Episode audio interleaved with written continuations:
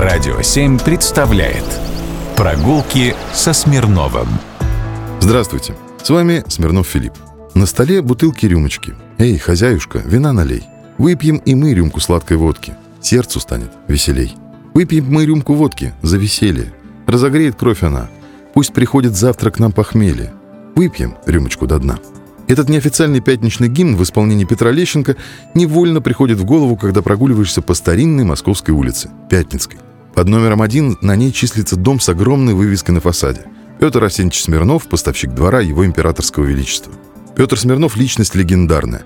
Русский предприниматель, водочный король России, учредитель и директор высочайше утвержденного товарищества водочного завода, складов вина, спирта и русских и иностранных виноградных вин Смирнова в Москве – поставщик двора его императорского величества, поставщик дворов короля Швеции Оскара II и великого князя Сергея Александровича.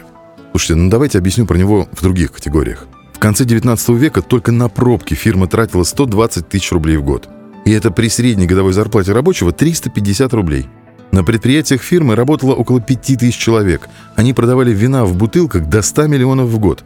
И это при том, что, согласно переписи населения Российской империи, население этого в нашей стране было всего-то 130 миллионов. Да-да, по одной бутылке в руки каждому россиянину, исключая трезвенников и младенцев.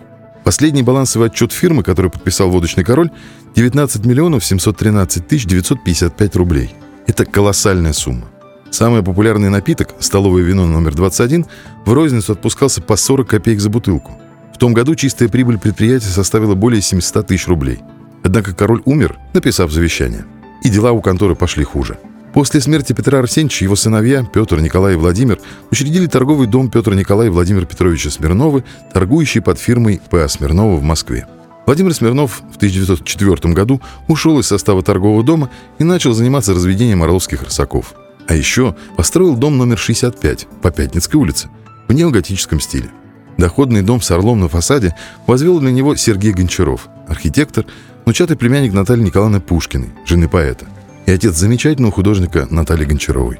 В 1917 году Владимир уехал через Крым из России в Константинополь. Владимир Петрович пытался развернуть выпуск смирновской водки под маркой «Смирнов» в Константинополе, во Львове, в Варшаве, в Праге, в Париже. Но везде совсем неуспешно. За год до смерти он за 14 тысяч долларов продал американскому предпринимателю Рудольфу Куннету право на производство и продажу водки Смирнов в Соединенных Штатах Америки, Мексике и Канаде. Но это уже другая история. Прогулки со Смирновым.